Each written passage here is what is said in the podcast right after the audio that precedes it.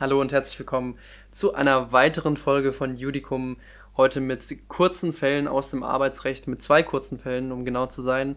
Und zwar einerseits äh, geht es heute um das Liebesverbot in dem Arbeitsverhältnis von McDonald's.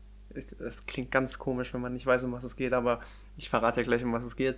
Und um den klassischen Fall der Kündigung einer schwangeren Frau, was durchaus auch im Examen mal relevant sein könnte. Aber bevor wir jetzt noch weiterreden, erstmal ins Intro. Judicum, der Podcast von und für Jurastudenten.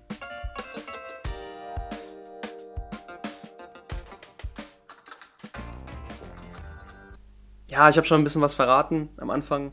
Ich fange mit dem Fall an, äh, dass eine Schwangere gekündigt wird. Ich will diesen Fall vielleicht ein bisschen ausschmücken, damit es ein bisschen interessanter wirkt.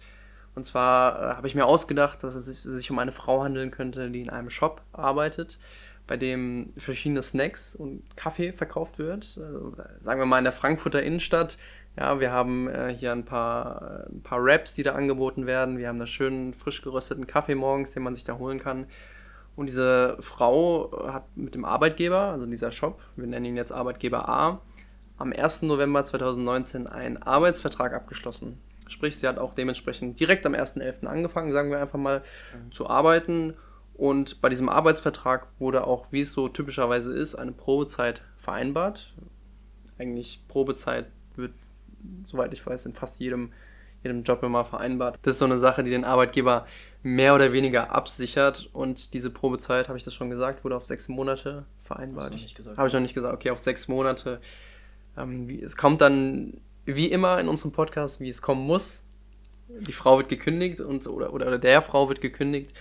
Und zwar Ende Januar, also relativ kurzer Zeit später, weil der Arbeitgeber A einfach nicht zufrieden mit ihrer Arbeit war. Also er hat gesagt, hier, hör mal, F, wir haben da jetzt schon mehrmals drüber geredet, aber wenn du den Kaffee röstest, dann muss es auch äh, Kaffee mit Koffein sein und nicht koffeinfreier Kaffee. Da haben sich echt äh, die Kunden teilweise schon beschwert und ich habe dir das schon so oft gesagt und ich habe dir auch schon eine Abmahnung gegeben. Deswegen, deswegen äh, muss ich dir jetzt leider äh, übrigens form- und fristgerecht kündigen während der Probezeit.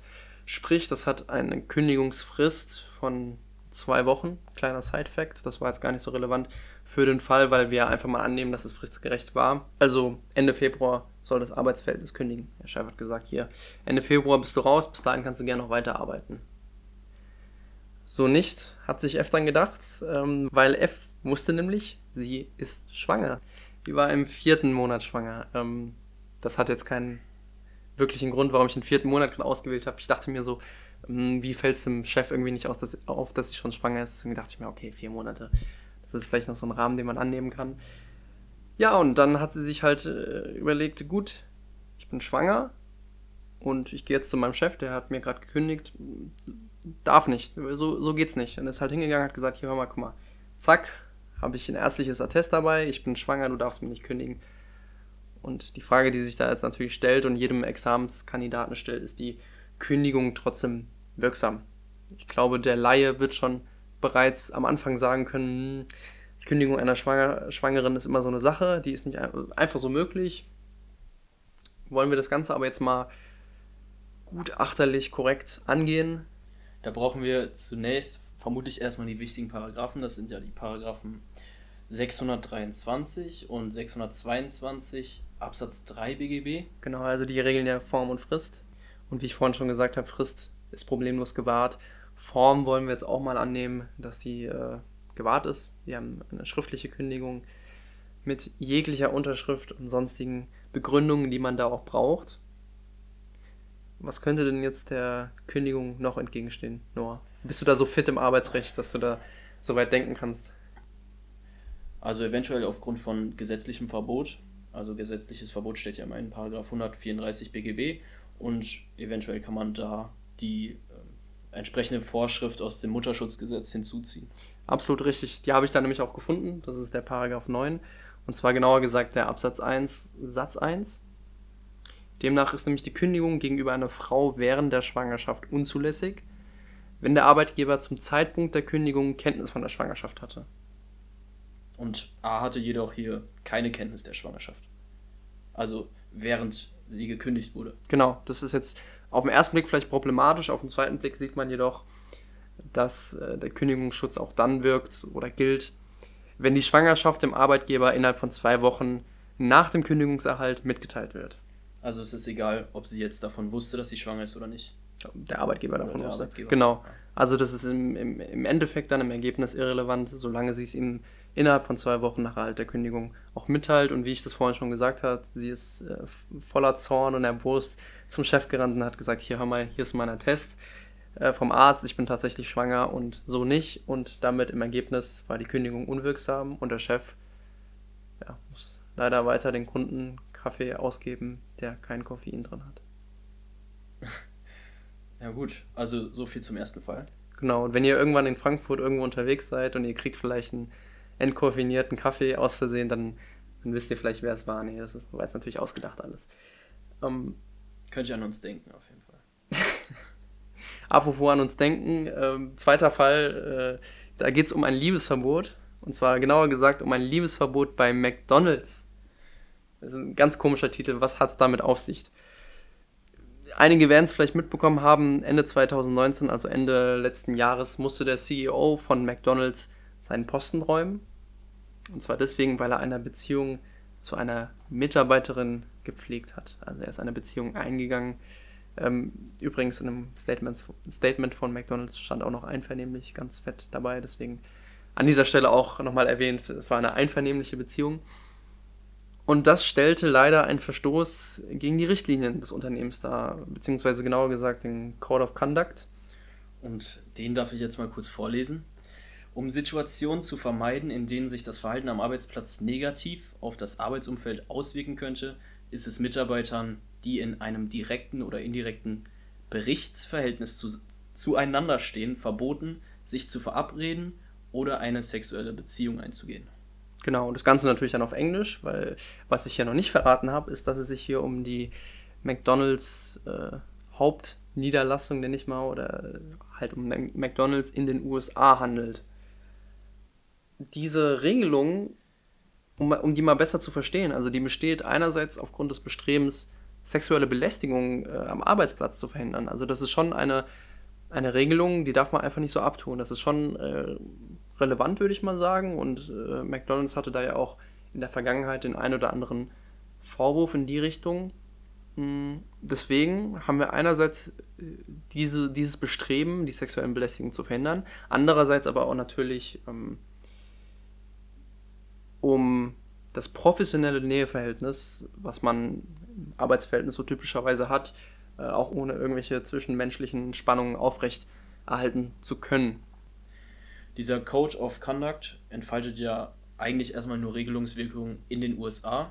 Also ist halt die Frage, ob das jetzt in Deutschland auch anwendbar ist. Genau, und äh, nicht verwechseln darf man das jetzt mit der Frage, ob dieser Code of Conduct auch so in den Regelwerken vom deutschen McDonald's drinsteht. Denn selbst wenn es so wäre, könnte man sich ja fragen, ob diese Passage vielleicht einfach unzulässig ist und deswegen oder unwirksam ist und deswegen einfach nicht zu beachten ist. Denn in Deutschland sieht das Recht, wie so oft auch, auch was die Liebe angeht im Job, ein wenig anders aus als auf der anderen Seite des großen Teichs.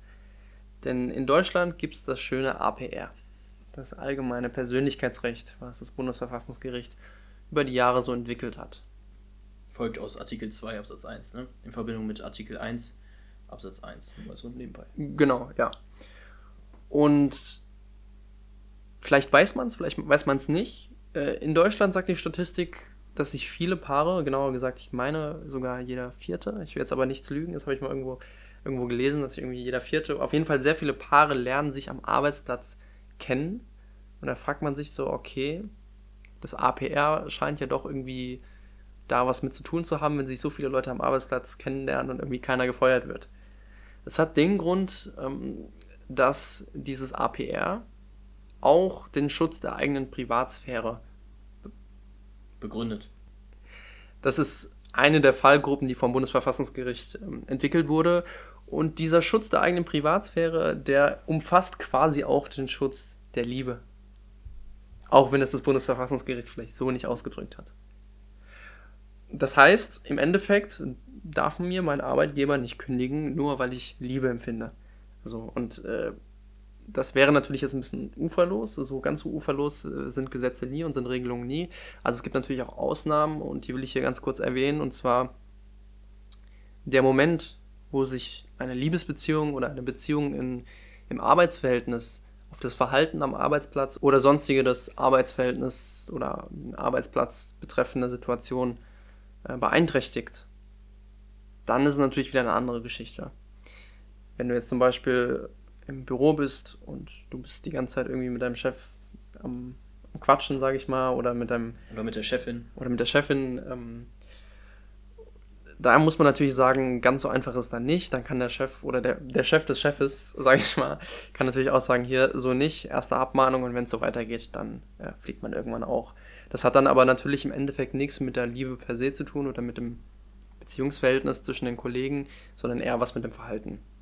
Das hat auch irgendwo seine Wurzeln wieder im Bestreben danach, die sexuelle Belästigung tatsächlich am Arbeitsplatz zu verhindern. Ich habe dazu nämlich auch mal was gelesen, dass dieses ganze Thema äh, Beziehungen am Arbeitsplatz teilweise auch echt äh, problematisch werden kann. In dem Moment, wo da wirklich ein, ein Machtgefälle zwischen den Personen ist und sich eine Person durch die persönliche Nähe, Nähebeziehungen, die man in dem Fall jetzt führt, irgendwie dazu verleitet fühlt, irgendwas oder gezwungen sogar, ne? oder sogar gezwungen fühlt, am Arbeitsplatz irgendwas zu machen oder sonst irgendwie das professionelle oder persönliche Näheverhältnis, was man eben hat, dadurch beeinträchtigen zu lassen. Deswegen denke ich, dass diese Regelung und diese Eingrenzung der Regelung auch durchaus relevant ist. Und ich finde.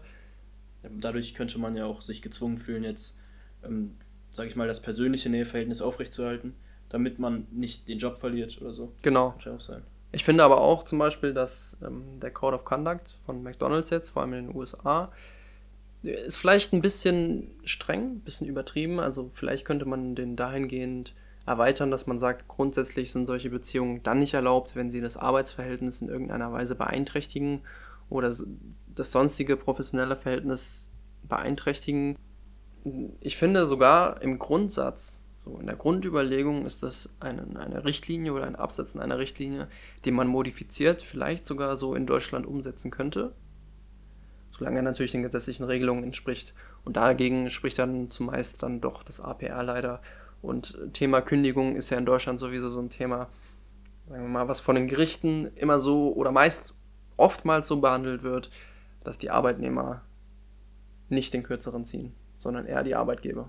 Also im Endeffekt kann man sagen, dass ähm, durch das APR, also Schutz der Liebe, ähm, hier ein gewisser Kündigungsschutz besteht und ähm, ja, in dem Sinne. Schreib bitte nicht in der nächsten Grundrechtsklausur, dass das APR den Schutz der Liebe äh, begründet. Ja. In dem Sinne kann man, glaube ich, sagen, ähm, wir hören uns in der nächsten Woche wieder zu einer weiteren Folge von Judicum.